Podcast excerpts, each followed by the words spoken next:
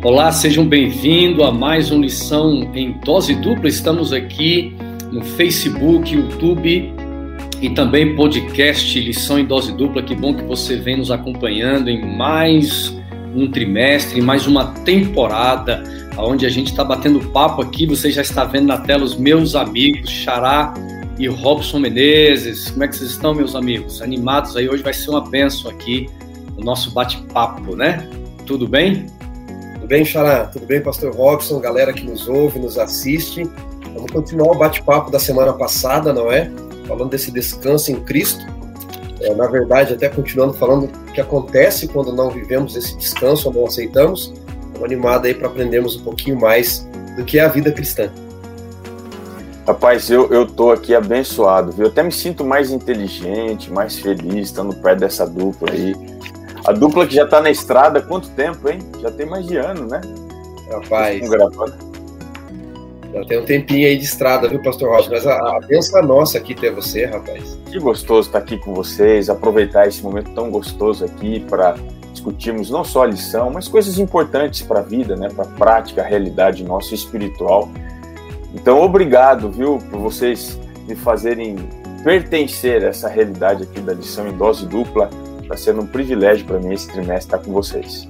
Legal, e olha só, falando em dose dupla, falando em lição da escola sabatina, falando em escola sabatina, tá bonito aqui, eu estou vendo aqui na tela, é todo mundo, gente, olha aí, é, nunca, nunca antes estamos todos com essa camiseta. Pessoal, pessoal que está online aí, Facebook, comenta. Pessoal, comenta no YouTube, comenta aí no Facebook o que vocês acharam dessa camiseta aqui da Escola Sabatina, tá bom? Vai já dando aí o seu, seu like, vai compartilhando a nossa live, vai escrevendo o seu comentário, tá bom? Vai marcando amigos, né, Pastor Robson? Vai marcando amigos, mas vai comentando aí, gostaram da camiseta?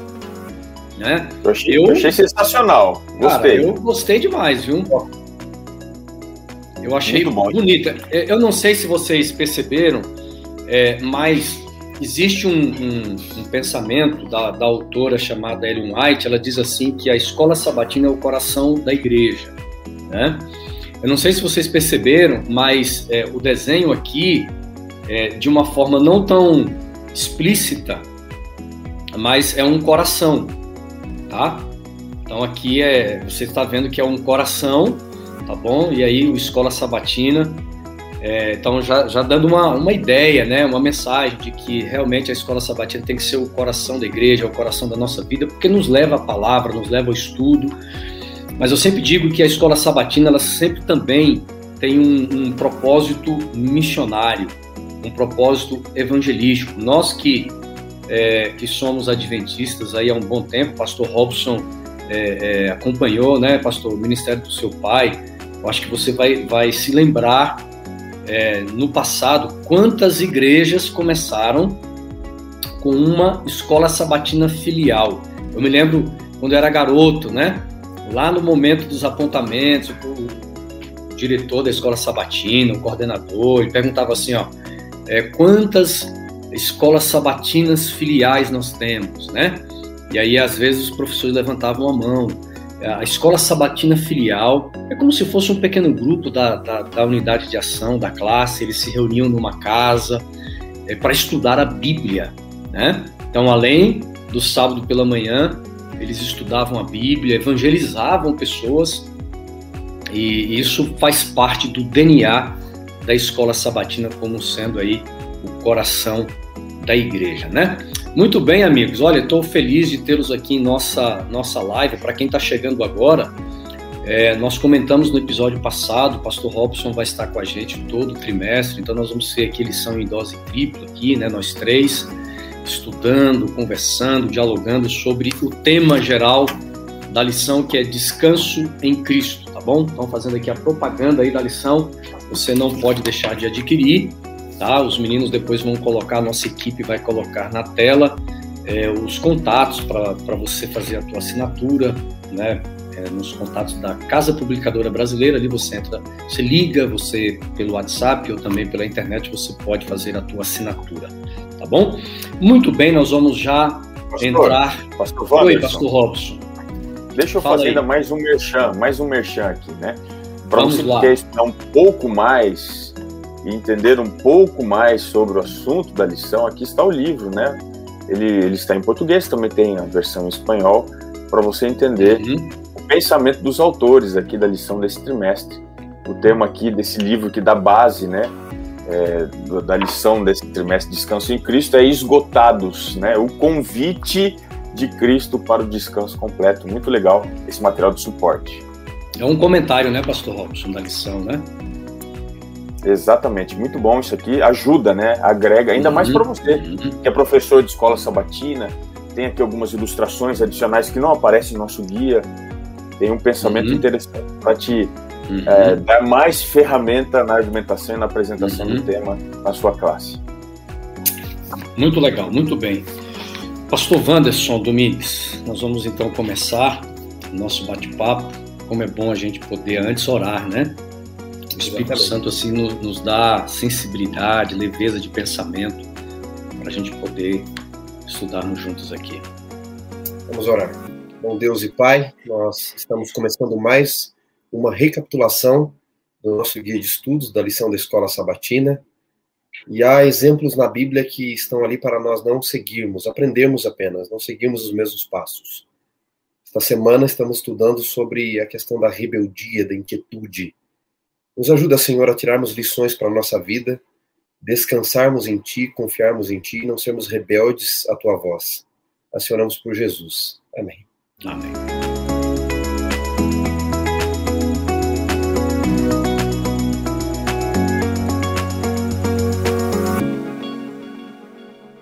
Amigos, eu quero voltar. É, vamos começar um pouquinho diferente aqui o nosso bate-papo. Queria voltar é, na lição de quinta-feira da semana passada, nós comentamos bem isso no, no, no episódio passado, mas eu queria, Xará, que você só nos lembrasse, porque eu vejo uma, uma, uma continuação da lição desta semana. Nosso guia vem falando sobre inquietos e rebeldes. A lição de semana passada, quinta-feira, vem falando sobre Caim é, um indivíduo que saiu, fugiu da presença de Deus, é, fugitivo, errante pela terra. Se você quer saber mais sobre, sobre é, esse comentário aqui, então vá na lição de semana passada, no vídeo da semana passada, você vai ter ali um, um conteúdo mais assim profundo do que é, falamos, né? Mas só um resuminho rápido, porque ele, ele emenda, vai continuar com a lição de número 2 desta semana. De fato, a lição da semana passada falou sobre Caim, e a lição dessa semana vem falando de alguns do povo de Deus que seguiram o exemplo de Caim, né, naquele momento da vida de Caim ali, da história do mundo. Caim é a representação, como comentamos semana passada, daqueles que querem viver distantes, ao contrário de Abel, que quando a lição até trouxe essa questão, né, Gênesis 4, verso 4 fala que Deus se agradou, nós comentamos uhum. semana passada de que Deus se aproximou. Enquanto Abel está próximo de Deus e Deus de Abel, Caim está cada vez mais distante. O nome Caim está logo no, no início de Gênesis 4, ali, né? Coabitou o homem com Eva, né? O Adão com Eva, sua mulher, e ela concebeu e deu à luz a Caim, né? Então disse adquirir um varão com o auxílio do Senhor. Em hebraico, a tradução mais próxima seria adquirir um varão, o Senhor. Caim representa tudo aquilo que a gente quer adquirir com as nossas próprias forças, com nossas próprias mãos, com as nossas próprias obras, no sentido espiritual, especialmente, quando queremos justificação própria. Caim o tempo todo é aquilo que representa o que eu quero adquirir para mim, o que eu quero longe de Deus, o que eu não quero é sempre colocar Deus em primeiro lugar, mas as minhas obras, as minhas, os meus propósitos, as minhas metas, os meus sonhos. Enquanto a Bíblia nos diz para buscarmos em primeiro lugar o reino dos céus. C.S. Lewis disse assim: se colocarmos as segundas coisas em primeiro lugar, perderemos todas. Mas se na vida espiritual colocarmos as primeiras coisas em primeiro lugar, teremos ambas. E ele diz: nós precisamos entender que tudo aquilo que não é eterno é eternamente inútil. Então a lição dessa semana é a representação dentro do povo de Israel daquilo que Caim fez de fato. Muito bem, fantástico, viu? Pastor Robson, o texto central, o texto base, está em 1 Coríntios capítulo 10, no verso 11, Eu quero ler aqui esse texto. Eu gostaria que você também já falasse um pouquinho daquilo que você, a, a tua expectativa, né? essa, essa, essa primeira impressão que você já, já traz para nós dessa, desse tema que vamos abordar aqui. Mas o texto bíblico diz assim: Estas coisas aconteceram com eles para servir de exemplo e foram escritas como advertência a nós, para quem o fim dos tempos tem chegado. Muito bem, pastor. Posso comentar aqui um pouquinho sobre o assunto que transcende a realidade física, tangível, observável, uhum. que é exatamente eh, a plataforma onde vai é, a lição ou o guia dessa semana construir, que é o universo das coisas não visíveis. Então, eu queria lembrar de, de alguns versos aqui que não estão no guia. O primeiro que eu quero lembrar, para ajudar a entender um pouquinho estas coisas que servem de exemplo, está na segunda carta de Paulo aos Coríntios, capítulo 4, o verso 18. Diz assim: Olha, não atentando nós nas coisas que se veem, mas nas que se não veem, porque as que se veem são temporais e as que se não veem são eternas. Observe que o fim dos tempos, conforme a passagem que você leu, ela traz algo que transcende a realidade física observável. E é aí que a gente precisa colocar a nossa atenção. O que, que há sobre a inquietude, a inquietação e a rebelião que não está associada com o universo visível das coisas? O, a lição dessa semana ela vai começar falando ali do povo, a rebelião do povo, um pouquinho antes de entrar na Terra. Uhum. Mas essa rebelião ela tem base em algumas coisas que vêm anterior a isso. E qual é a base? Essa rebelião, essa inquietude, ela nasce não com o povo no deserto, não nasce com Caim, depois que entra a história do pecado, ela nasce com o próprio inimigo lá no céu. Esse uhum. processo da inquietação, ele pode ser entendido em quatro fases. Deixa eu tentar aqui rapidamente colocar isso. A uhum. inquietação, ela nasce na ori ela tem sua origem nos pensamentos. A inquietação, ela vai para um segundo nível, que é a insatisfação. No pensamento gera sentimento. A gente percebe isso analisando também a realidade do céu na pessoa de Lúcifer. Então, uma inquietação ela gera uma insatisfação ou seja, um pensamento gera um sentimento. A insatisfação leva a uma ação, e essa ação é de rebelião. Portanto, a rebelião, ela nasce numa inquietação, se manifesta numa insatisfação, portanto, a rebelião é uma ação que vem fruto dessa inquietação. E qual é o resultado disso? É uma alienação. Portanto, esse é o caminho, muitas vezes não visível, é um caminho que, que fala de coisas que precisam ser observadas. No caso aqui, é a inquietação como a base da insatisfação que leva até uma rebelião e, consequentemente, leva a uma alienação. Isso é tão importante na, na vida cristã que nós precisamos estar atentos às coisas que não são visíveis, são coisas que estão escondidas muitas vezes e que podem se manifestar de uma forma equivocada. Nós vamos ver vários exemplos aqui mas eu só queria lembrar que as ações erradas, essas ações trazem consequência. E eu queria lembrar de duas passagens aqui, que é, elas estão ainda no Antigo Testamento, Provérbios, eu queria que se você pudesse me acompanhar, 16, o verso 32, diz assim: Melhor é o longânimo do que o herói de guerra, aquele que tem paciência, que sabe esperar. Por quê? Ele é melhor até mesmo do que aquele que domina, o que domina o seu espírito, ele é melhor do que aquele que toma uma cidade. Aqui pode ser entendido aquele que domina o seu espírito, domina as suas palavras. Ele não fala aquilo que já está no seu coração. Ele não age no contexto de uma inquietação, de insatisfação. Ele não, ele não se rebela, ele domina, ele, ele consegue segurar um pouquinho mais. É nesse contexto que nós precisamos entender que os resultados eles podem ser muitas vezes desastrosos através das nossas palavras, daquilo que a gente pensa e se expressa. Por isso que a gente tem que ter noção de que tudo que a gente faz tem reação, traz resultado e a gente precisa cuidar com tudo que a gente fala, porque nós somos um exemplo e muitas vezes é impossível voltar atrás em alguma coisa que a gente fez. Muito bom, viu, pastor Robson? É, a lição vai trazer vários exemplos aqui, por isso que o texto bíblico de 1 Coríntios 10 fala, né? Estas coisas aconteceram com eles para servir de exemplo, ou seja, a história é, que você coloca começando essa, essa rebelião, essa inquietação no coração de Lúcifer no céu, que é, se externa né, de uma forma rebelde e terrível, e quando ele desce a esta terra, ele vem trazendo essa inquietação no coração, é aquela inquietação de sempre querer ser Deus, né? Hum. A inquietação de, de, de, sempre achar que podemos viver de uma forma independente de Deus, porque eu acho que isso faz parte de uma das colunas é, que envolve a questão da rebeldia. É porque rebeldia não é simplesmente desobediência, também é desobediência, mas envolve independência de Deus.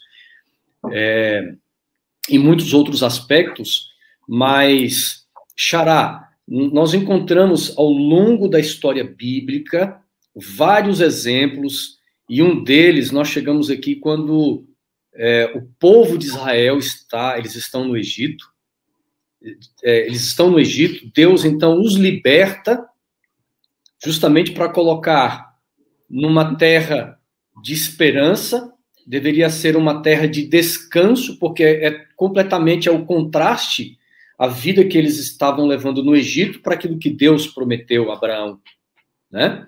Descanso, darei terra. Vocês são escravos. E eles são tirados. Mas nesse meio tempo, que nós sabemos que dura 40 anos, nós temos um povo vivendo no deserto. Mas Deus não os conduziu para o deserto a fim de que eles vivessem em rebelião, mas que eles vivessem em independência do Senhor. Mas quando nós então nos deparamos aí, é, principalmente nós temos um relato mais específico, Números capítulo 11, dos versos de 1 a 15, nós vamos entender de uma forma mais clara, Xará, o que estava realmente acontecendo, né? Dentro do povo, aquilo que ia no coração, as intenções, essa inquietação do povo de Deus no deserto. Eu achei muito interessante o título da lição de domingo, né? Inquietos no deserto. O deserto ele tem muitas faces e revela as muitas faces que existem em nós, né? O deserto representa a privação, a ausência de uhum. coisas que a gente precisa, né? Da abundância das coisas. E, e, embora o deserto apresente para Israel muitas faces, ele apresentou as muitas faces de Israel. 40 anos, amigos, peregrinando no deserto, e agora eles estão diante da terra de Canaã, né? O contexto aqui é que eles enviam, no capítulo 13, inclusive, é, eles vão enviar os espias para ver a terra. E agora eles estão diante da terra e o povo começa a murmurar, não é? Eles murmuraram o deserto inteiro. E, aqui já é uma outra geração que está subindo ali, é, de Israel e deveriam entrar na terra, esses espias, e verem a glória de Deus, e não. E agora eles estão diante da terra, o que acontece com o povo? Eles vão ter que peregrinar os 40 anos, porque diante da terra de Israel, eles não estão preparados para entrar. E é curioso porque eles espiam a terra 40 dias, e Deus disse que vocês vão ficar 40 anos espiando a terra. O deserto revela quem nós somos também. E a história de Israel é a história da nossa vida nas privações da vida, nas dificuldades, quando Deus não responde a oração como nós queremos, o deserto revela quem nós somos. 40 dias espiaram a terra, o povo murmurou, ficam mais 40 anos no deserto. Eles estavam diante de Canaã, haviam peregrinado por diversos meses, semanas, né, pastor Robson? E agora Deus vai ter que deixar os 40 anos no deserto, porque, como diz o velho ditado, não é? Deus levou poucos dias para tirar Israel do Egito, mas mais de 40 anos para tirar o Egito do povo de Israel. Então, uhum. Eles causa da comida, eles murmuram por causa do poder, eles murmuram por causa da mulher de Moisés, e até uma questão preconceituosa ali com a mulher de Moisés, mas que estava por detrás era poder. O povo não entendeu ainda que o deserto estava revelando quem eles eram, uhum. para que pudessem entrar no descanso do Senhor. O, o pastor Robson, interessante, né? O Xará colocou aí a, a murmuração é, pelo, pelo, pelo alimento que, que Deus proveu, né? Eles eles se lembram da comida do Egito. É, é interessante aqui, né? Essa, é, esse, esse estado de memória seletiva do povo de Israel.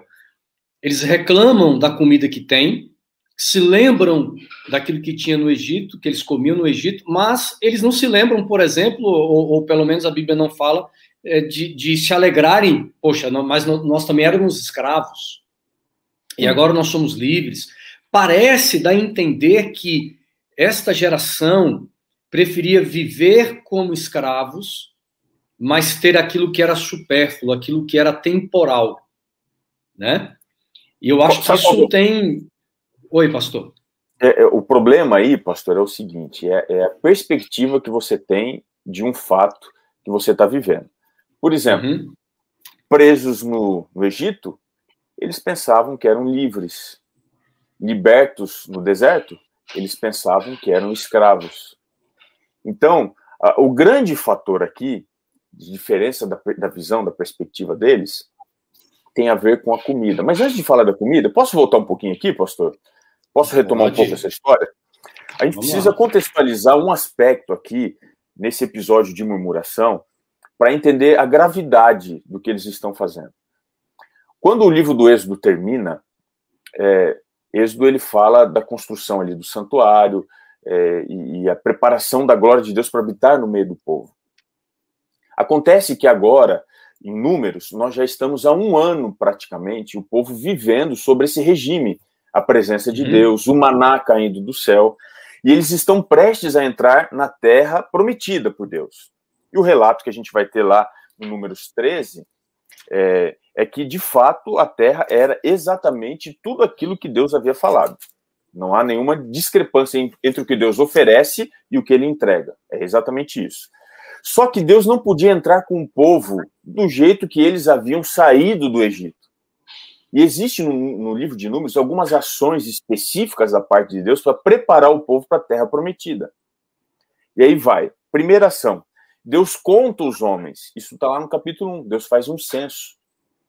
E ele queria saber quantos de fato estavam entrando. E de fato, até aquele momento, ninguém havia sido perdido assim de forma é, descuidada da parte de Deus. Eles estavam para entrar, foram contados. E agora, Deus, mais do que organizar a própria é, população né, do, do povo ali, agora Deus vai fazer uma coisa muito interessante. No capítulo 2, Deus vai organizar os espaços. E, e, agora ele vai organizar o povo ao redor do santuário. Então ele dá a atribuição de espaço para essa tribo aqui, para outra ali e tal. Então Deus organiza primeiro o povo e agora Deus organiza os espaços. Na sequência, Deus vai falar das coisas solenes, sagradas. Ele pede para que os primogênitos sejam consagrados, capítulo 3. Então, faz a consagração dos primogênitos. A partir do capítulo 4, Deus apresenta agora as leis e deveres. Veja, Deus está apresentando leis e deveres para um povo que já tinha sido liberto do Egito, mas que estava prestes a entrar na terra prometida. Ou seja, quem acha que Deus não tem lei, que Deus não exige nada, vai morrer no deserto, não vai entrar na terra prometida. Que para entrar na terra prometida, você tem que viver a plenitude da, da, do estatuto, da forma como Deus ordena. E aí, na sequência, no capítulo 8 e 9, Deus faz a consagração do povo. O povo agora está consagrado para entrar. Os sacerdotes também são consagrados.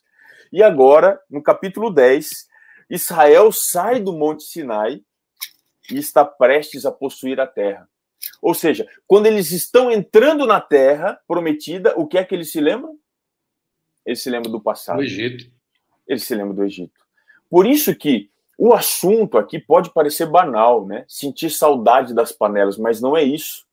Uh -uh. Mesmo já tendo sido consagrados, preparados para entrar, a rebelião, a inquietude deles é eles não estavam satisfeitos, realizados com a possibilidade de entrar na terra prometida. Eles queriam era voltar. Tanto é que é isso que eles vão fazer. Eles vão, daqui a pouco aqui a gente consegue até, não sei se eu adianto aqui, eles vão levantar um capitão para uhum. voltar e, e, e para tentar viver o passado. Esse é um problema o, que a gente precisa entender. O, o pastor Robson, é, Xará, é, eu acho que isso tem uma, uma, grande relação com a nossa vida espiritual hoje, é, essa, essa expectativa que se tem pela eternidade, mas ao mesmo tempo um olhar um olhar tão apaixonante pelas coisas do mundo. E, e, o ser humano tem, tem vivido esse conflito. O ser humano crer na promessa, crer na terra prometida, mas ao mesmo tempo ele não, ele, ele é, se mantém em relacionamentos amorosos, apaixonantes com o Egito, com as coisas mundanas e, e vive nesse conflito. A, a, lição tem trabalhado muito esse, nós vamos ver esse aspecto, né? Eu acho que o que você tem colocado aí, pastor, falando sobre Egito, é, é melhor, sobre o povo de Israel, mesmo prestes a entrar na terra, mas o coração está lá. É, eu acho que é um drama espiritual que muitos têm vivido hoje. É, é você estar, mas não completamente. É você viver, mas não plenamente. É o que eles viviam. O capítulo 11 aqui diz que a influência forte, que falou até acima da influência divina e da liderança de Moisés, é a influência de um populacho. Uhum verso 4 do capítulo 11, diz que esse populacho estava no meio deles. Ou seja, eles tinham sido consagrados, mas não completamente. Havia saído também do Egito não só os israelitas, os hebreus, alguns que quiseram sair foram na companhia, mas eles saíram do Egito, mas não abandonaram o Egito. E aí que está o, o grande problema hoje, e me desculpe entrar nesse ponto aqui, do liberalismo religioso, é as pessoas quererem ir ao paraíso, mas não abrir mão do passado do Egito, querendo viver do jeito que viviam, tendo estilo de vida, é, é, carregando na sua vida as marcas de um passado, de um cativeiro, afirmando estarem livres e libertos. Eu acho que você está entendendo o que eu quero dizer, né? Você que acompanha a gente. O, o cristianismo exige transformação, exige santificação, renovação de vida. Portanto, a inquietude no contexto do deserto significa um povo não querendo passar pela transformação, não querendo ser separado para entrar nessa terra uhum. desse por Deus. Agora veja, o Xará tocou um pouquinho nesse ponto aqui. É, o fato de estarem no deserto é, também era um mecanismo de preparação desse povo em, em relação a esse conflito Egito e, e Terra Prometida, porque nós encontramos Xará, o deserto como símbolo de purificação, símbolo de renovação, um lugar de encontro com Deus, um lugar onde se abandona as ilusões, né? E, e, e, o Egito era ilusão. Então, eu acho que Deus conduz o povo para que eles pudessem abandonar essas ilusões, entender que deserto é um lugar de 100% dependência de Deus, é um lugar onde se precisa aprofundar as relações espirituais porque o deserto não tem espaço para uma é, superficialidade espiritual. É um lugar de, de, de profundezas, Xará. E a gente nota é, que o povo de Israel é, estava não, não, não estava entendendo, porque eu vejo que o deserto tem que ser esse lugar de encontro com Deus e não um lugar de rebelião para com Deus, né? Realmente, é, é curioso, né, que enquanto o pastor Robson falava aí, eu estava lembrando que uma estatística outro dia que eu li de acidentes de trânsito mais trágicos, fatais, a maioria deles acontecem nos 100 quilômetros na perícope de casa, né, no perímetro. É, o perigo de estar em casa. Às vezes as pessoas viajam mil quilômetros, dois mil quilômetros com muita atenção porque é desconhecido. Quando eles estão chegando perto de casa, você baixa a guarda, você diminui a atenção. Isso é um problema para nós que vivemos em tempos escatológicos perto de casa, em baixarmos a guarda. O que o pastor Robson já que Israel, como vocês leram o texto de Paulo, é o exemplo para nós, é esse perigo da, do liberalismo teológico que vivemos, não é? Queremos estar em Canaã, vivendo como no Egito. É, eu penso, pastor Robson, que o, o medo de ser livre provoca o orgulho de ser escravo. medo de ser livre provoca o orgulho de ser escravo. Porque ser livre traz responsabilidades.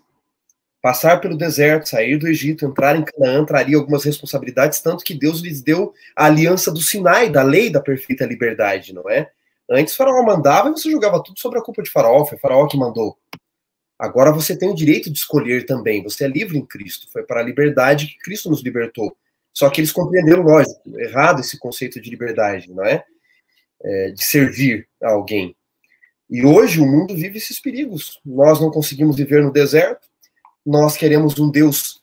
Hoje nós vivemos, na verdade, uma espécie de Deus Papai Noel, não é, amigos? É um Deus que tem que responder tudo, é um Deus que tem que aceitar tudo, é um Deus que tem que Lógico que Deus ama todo mundo. Agora, a gente se esquece que faz parte do evangelho, né, pastor Robson? Tanto eu não te condeno, quanto vai não peques mais. Israel não estava entendendo isso daqui. Eles queriam uhum. as eles queriam, eles falam aqui no texto, não é? Capítulo 11 de Números diz, né? Queixou-se o povo de sua sorte aos ouvidos do Senhor, não é? E aí eles vão, depois do populacho, falar das panelas do Egito, dos pepinos, dos melões. Ou seja, eu quero estar em Canaã, mas eu não quero pagar um preço para isso. Eu quero construir o meu próprio reino, que é a questão do liberalismo teológico. E alguns querem até um reino nessa terra, como alguns dos discípulos de Israel queria. E Deus diz: não, eu os trago para minha aliança, para minha terra, para viver uma liberdade maior que eu entendo que é o melhor para vocês. E alguns não, não querem aceitar. Eles querem o reino de Deus, mas não querem a vontade desse Deus. Não é incomum em nossos dias, e são lições que nós estamos tirando da história de Israel. Nós vemos pessoas famosas, Pastor Robson, que viveram uma vida totalmente longe da vontade de Deus, com seus vícios. Não que nós não tenhamos pecados e defeitos, mas do jeito que eles queriam, vivem a vida do jeito que eles querem, né? Deixa a vida me levar, a vida leva eu.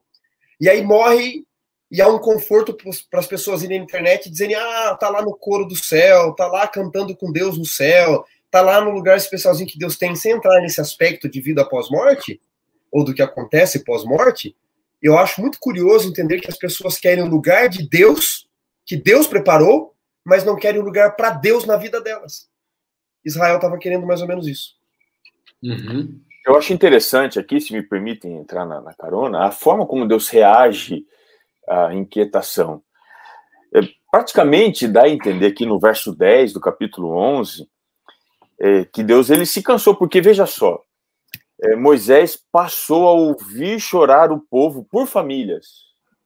Em vez dele tentar trazer o povo à, à sobriedade, ele começou a dar demanda, né? Vazão a essa reclamação. E diz que cada um a sua porta atende, e a ira do Senhor grandemente se acendeu. Deus não se irou porque as pessoas estavam inquietas, mas porque os seus líderes deram, ou no caso Moisés, deu espaço a isso. E naquele instante há, um, há uma desavença entre Deus e, e Moisés. E aí parece que Deus empurra para Moisés: olha, esse teu povo aí está reclamando, você está dando. Daí Moisés diz: mas sou eu que dei a luz a esse povo?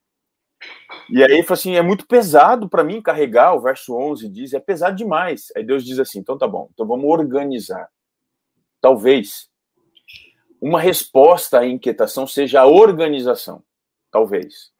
A gente percebe aqui no contexto que Deus ele faz o seguinte: olha, eu vou tirar de ti esse fardo e eu vou dividir com pessoas. Vou tirar o espírito que existe em você e vou colocar sobre as outras pessoas. Aqui há uma separação mais objetiva, se bem que Êxodo já menciona o grupo dos anciãos, mas aqui há uma separação mais objetiva de 70 anciãos. Na verdade, são dois, porque há dois no arraial também que é, Eudade e Medade também recebem do Espírito de Deus, de acordo com o verso 25 e 26, e eles passam agora a lidar numa frente organizada por Deus, coordenada por Moisés e agora apoiada por esses anciãos, para frear esse espírito de inquietação. É claro que, uhum. por si só, isso daqui não vai resolver o problema, mas é uma forma que Deus tem de contender o avanço do ranço, né, daquele mal-estar que muitas vezes se torna geral ou generalizado. É, é, nós temos outro episódio muito perturbador na, no nosso guia. É, é, um desdobramento também, né, Pastor Robson? É a queixa, né? Comentar. É a queixa. A queixa, a queixa que vai se multiplicando, né? E, e, e, é interessante que todos os episódios você tem você tem o um gatilho.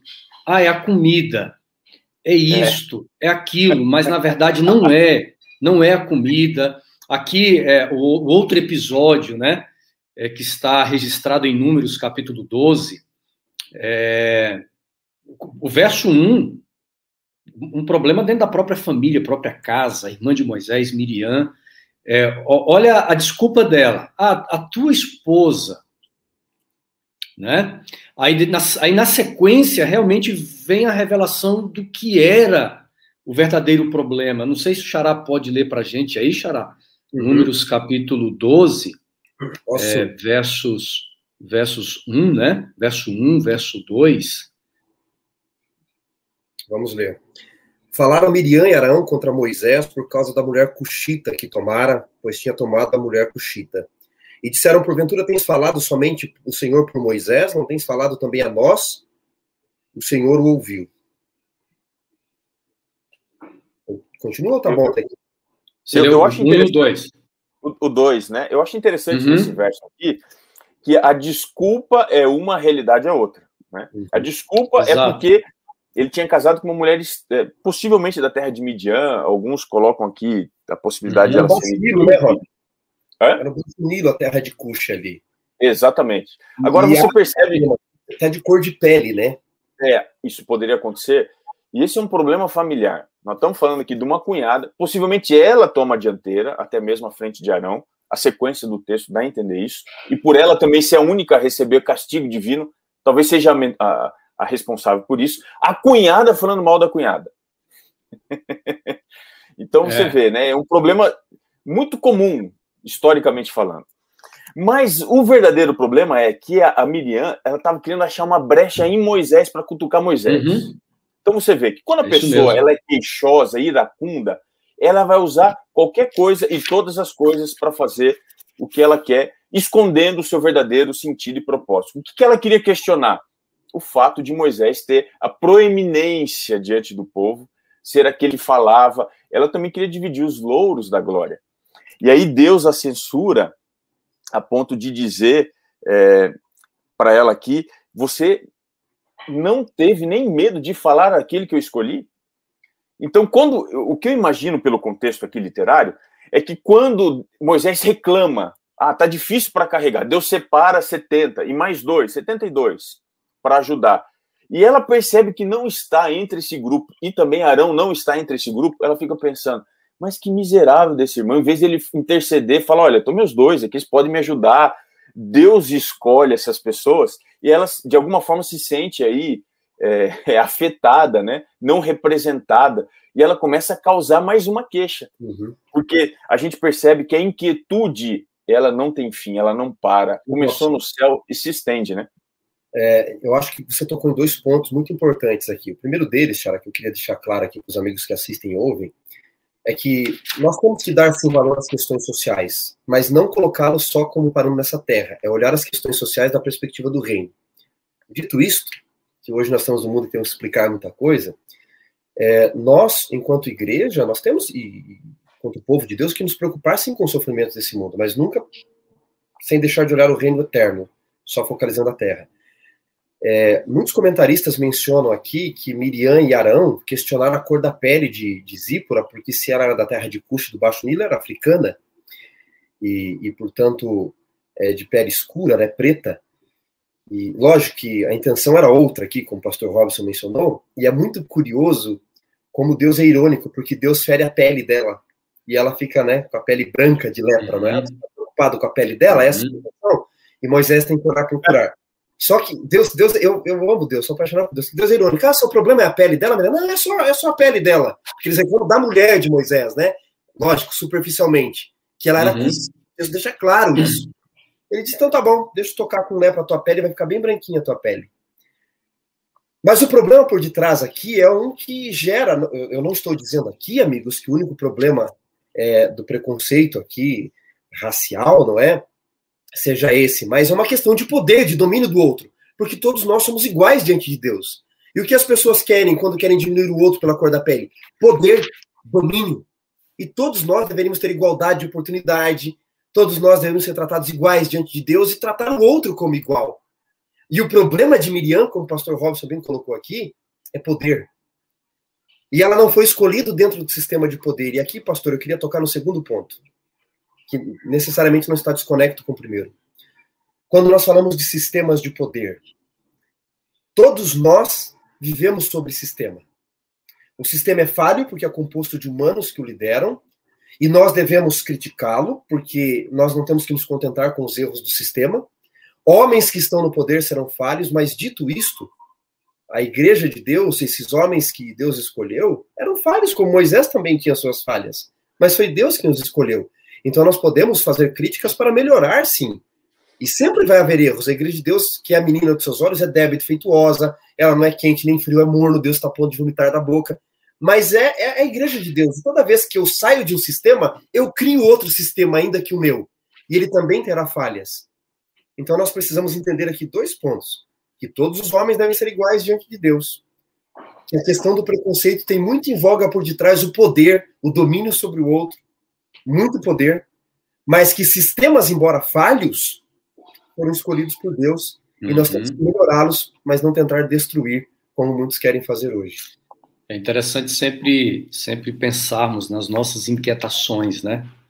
Aquilo que, aquilo que está assombrando o meu coração, os meus pensamentos, porque tudo isso leva a uma rebelião.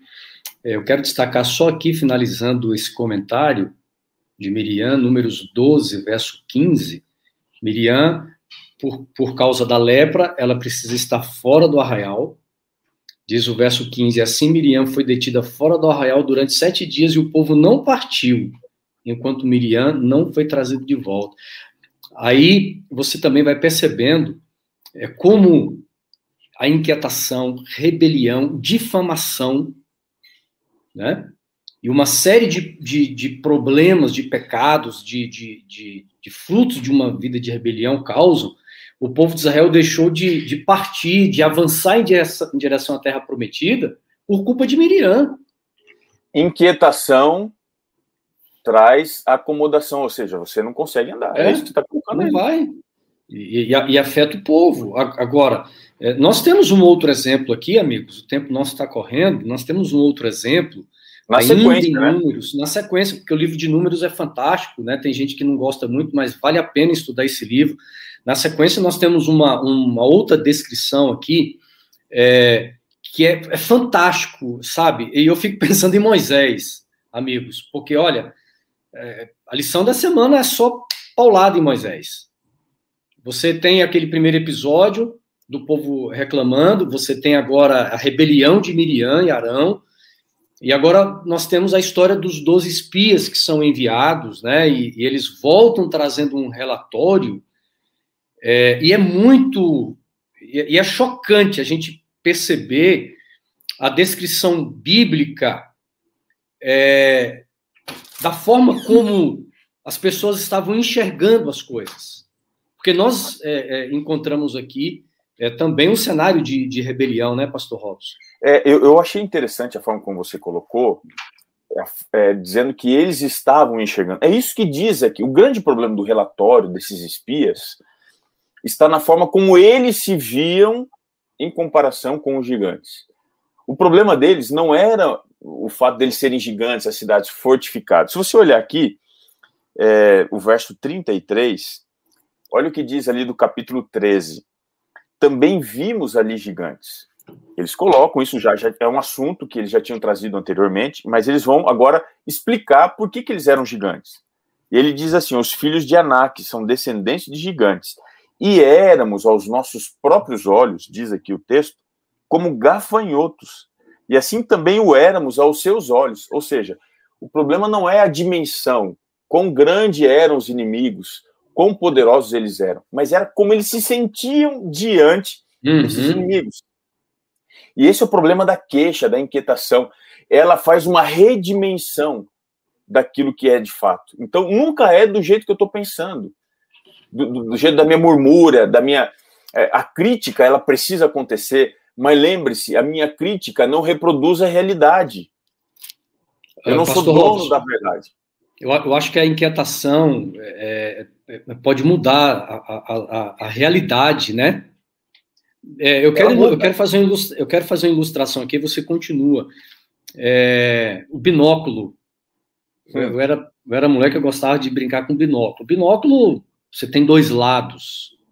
Um lado que aproxima demais a imagem, dá um zoom, e, e a outra você olha a, a, uma longa distância, né? É, acho que os espias, fazendo ilustração, os, os dez espias estavam olhando para gigantes com um lado é, cujo binóculo é, amplia, engrandece Demais. Demais. Superdimensiona, né? Exato. E Josué e Caleb, eles olharam pelo outro lado do binóculo e olharam e disseram: não, isso aí é. Eles são Fácil. insignificantes, eles são insignificantes. Então, mas na verdade, a gente percebe assim que é, o ser humano hoje, o ser, por que, que o ser humano hoje ele tem dificuldade, às vezes, de entender Deus, entender as, as atitudes de Deus, né? entender a forma como Deus trabalha, porque é um coração cheio de inquietações, de, de angústias, é, e essa pessoa não, ela não está sensível a tentar ver a realidade que Deus apresenta para a gente, né? É, então, eu queria que você continuasse aí, desculpa, né? Eu dei uma pausa aí no não, seu mas comentário, isso... mas só para agregar foi, aí. Foi fantástica a ideia da, da, da, de como a gente enxerga, né?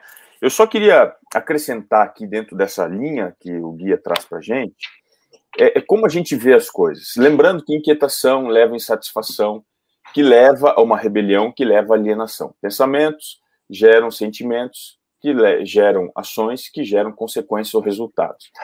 O que acontece com esse povo aqui? Se você for perceber, aqui aproximadamente deviam ter aí 40 anos, por volta de 40 anos, Josué e Caleb. Eles deviam ter por volta disso.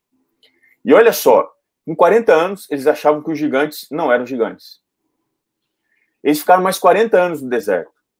E agora, com 80 anos, eles continuavam achando que os gigantes não eram gigantes.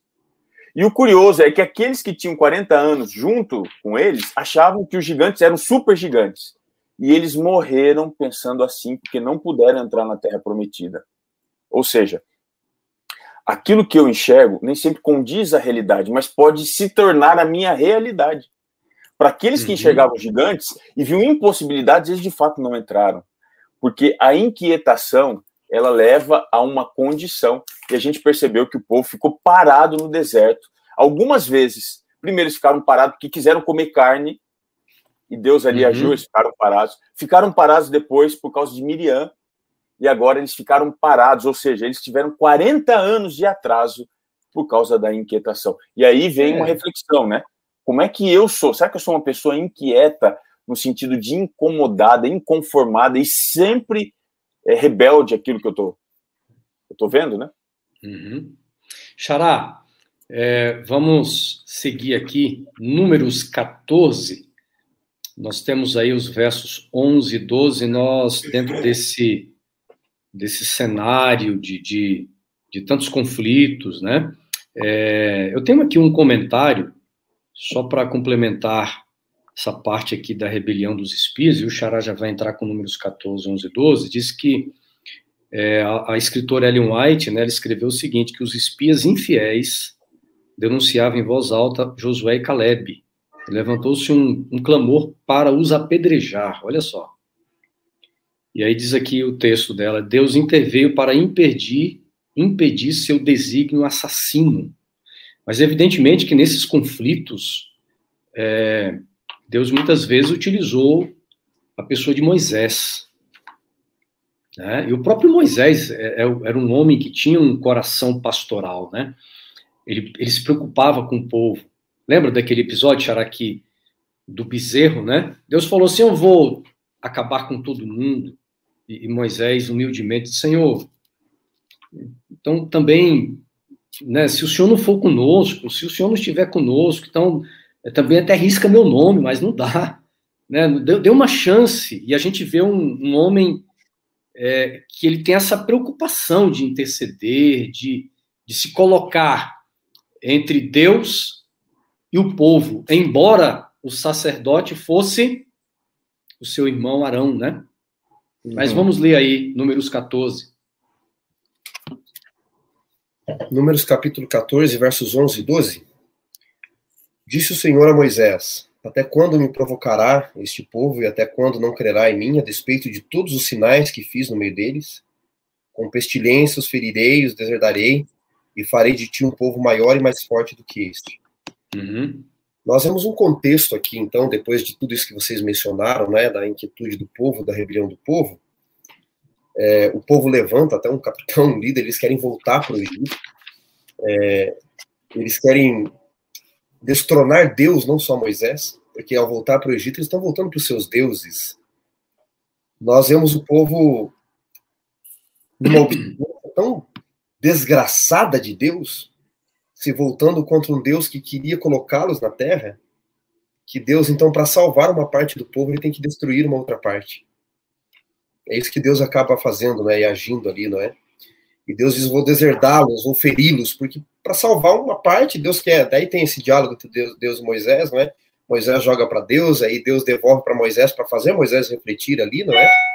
Mas eu estava pensando aqui, enquanto vocês falavam disso que o povo está vivendo, dessa sedição, dessa rebelião, é, da sociedade moderna, não é? Sempre pensando que lições podemos tirar hoje, sabe, Pastor Robson? É, outro dia estava lendo o filósofo Alan Watts, ele diz, né, nós não vivemos na sociedade materialista, é muito pior na, na sociedade consumista, nós vivemos uma sociedade de aparências. E era isso que o povo estava fazendo. Enquanto tudo estava bem, enquanto eles pensaram que Canaã seria do jeito deles, eles viveram uma aparência de, de, seguir a Deus. Em algum momento de Êxodo, eles dizem, né, em Êxodo 19, tudo que Deus ordenou faremos. Na sequência, monta o bezerro de ouro. Então parece que nossa sociedade está como Israel, nós estamos vivendo na sociedade das aparências.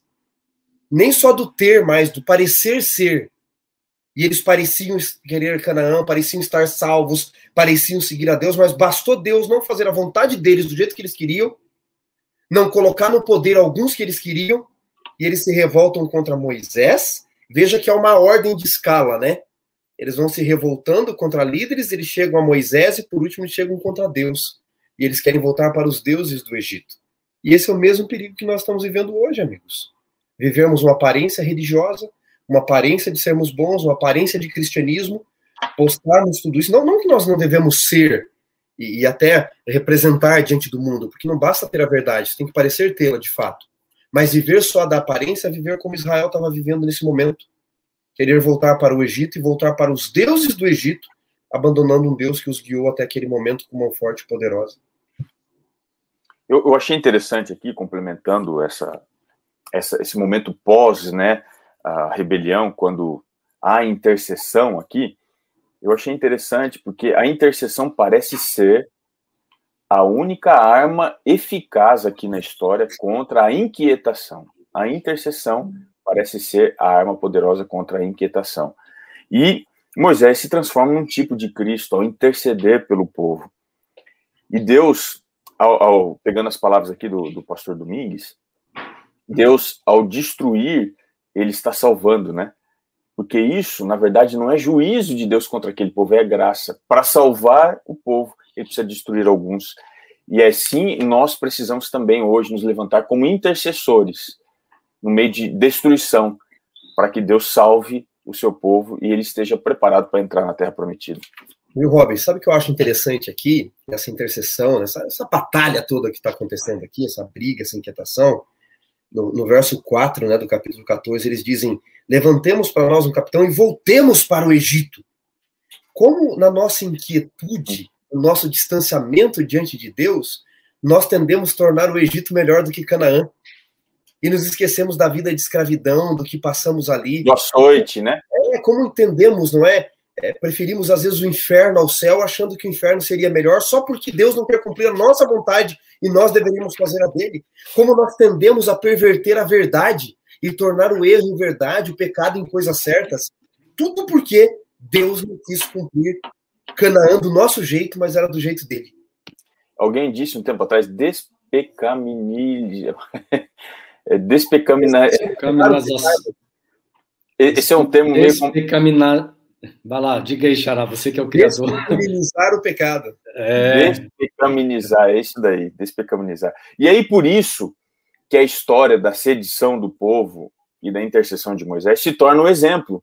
Foi essa passagem, né, pastor Wanderson, o pastor Assunção, que a gente uhum. é, abriu aqui, porque tudo que aconteceu com eles não é nada diferente do que está acontecendo hoje. Eles são um exemplo das coisas ruins mas também da, da, ação de Deus, a proteção de Deus, uhum. a graça e a intercessão, eles se tornam o exemplo de que nós devemos seguir esse caminho correto e, e reagir da melhor maneira possível esse juízo divino, entendendo uhum. que nós estamos indo para a Terra Prometida e temos que permitir a ação de Deus se estender na nossa vida. É, e, e para nós terminarmos, amigos, nós chegamos ainda, né? Estamos no capítulo 14, mas chegamos aqui ao final. Nós temos o episódio a partir do, dos versos, do verso 39, é, que é exatamente a continuação do que o pastor, que o Xará estava explicando, os versos anteriores. Quando chegamos no verso, a partir do verso 39, especificamente o verso 43, nós temos agora uma, uma proatividade do povo, né? Desnecessária, né? Tá, então quer dizer que a terra é para ser conquistada, então vamos lá.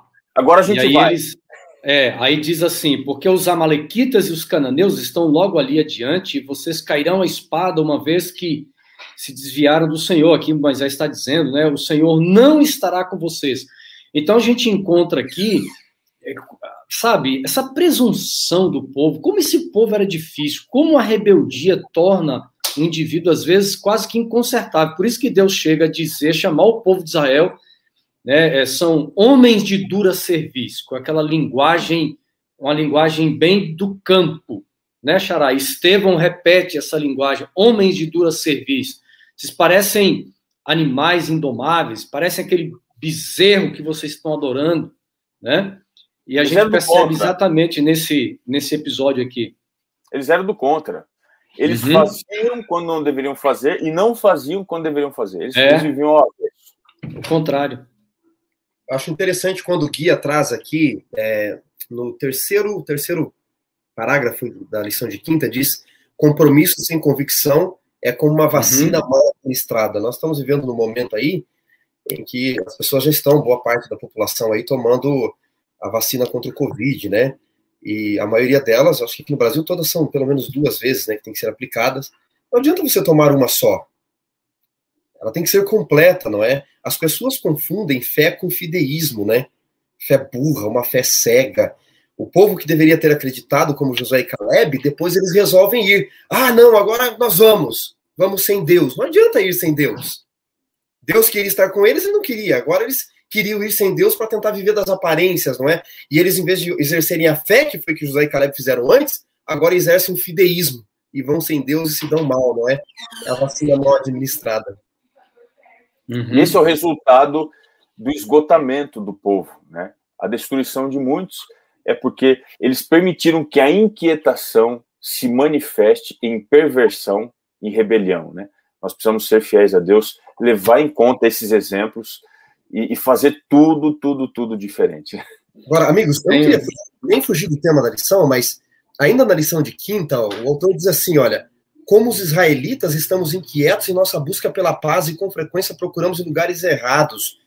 Pastor Robson, quando a gente comentou de sistemas, de questões sociais que vale a pena a luta assim, mas sem perder de vista a eternidade, quando nós lutamos pelas coisas desta terra apenas para deixar tudo só aqui, sem ter em vista a eternidade, algo melhor, nós estamos buscando um mundo melhor onde não vai haver, nós estamos buscando paz em lugares errados. Se não começar em Deus, se não começar com foco em Canaã, a luta desse povo que eles vão depois lutar, não é? É uma luta em vão, porque é uma luta sem Deus e sem lutar por Canaã, lutando pelas aparências mais uma vez. É verdade, viu? Eu quero concluir aqui, amigos, com dois pensamentos. Ellen White diz o seguinte: presunção, pastor Robson, a falsificação da fé é produzida por Satanás. É muito forte. Mas, olha aqui, aí o final do comentário, no estudo adicional, ela diz assim: a verdadeira fé se fundamenta nas promessas e evidências das Escrituras, né? Então, quando a gente fala de descanso em, em Cristo, isso é uma grande promessa que precisa realmente. É, é aí que nós temos que, que fundamentar, né? A nossa fé, a nossa esperança em tudo isso que Deus tem nos oferecido de forma extraordinária. E, é e ela, e, ela, e ela se manifesta na nossa vida, conforme diz aí o pensamento uhum. de Ellen White, através das escrituras, o assim uhum. Uhum. Meus amigos, nós terminamos, hein? Conseguimos aqui passar esses pontos tão, tão cruciais da lição. Acho que a lição da semana é, realmente nos levou a, a, a compreender né, que nesse tema geral de descanso em Cristo, como a humanidade ao longo da história tem vivido as suas inquietações, as suas rebeldias, não vale a pena. Mas eu tenho certeza que é, Deus vai nos trazendo de volta, Deus vai convertendo o nosso coração, Deus vai nos levando a um arrependimento verdadeiro. Que Deus nos abençoe. Muito obrigado mais uma vez, Xará. Robson, Semana que vem, vamos estar juntos, né? É isso aí. Mais uma lição, lição 3. Eu já vou falar para o pessoal aqui é o tema, beleza? O tema da lição 3 será As raízes da inquietação. Gente, não, não percam, tá ok? Então vá aguardando aí. Semana que vem nos vemos. Um grande abraço. Pastor Robson vai concluir orando, pedindo a bênção de Deus sobre todos nós. Querido Pai, nós estamos nesse instante relembrando do passado para viver um novo futuro. Queremos ser diferentes, queremos ser de fato satisfeitos com a tua ação e vivemos em fidelidade para com a tua palavra. Te pedimos isso em nome de Jesus. Amém.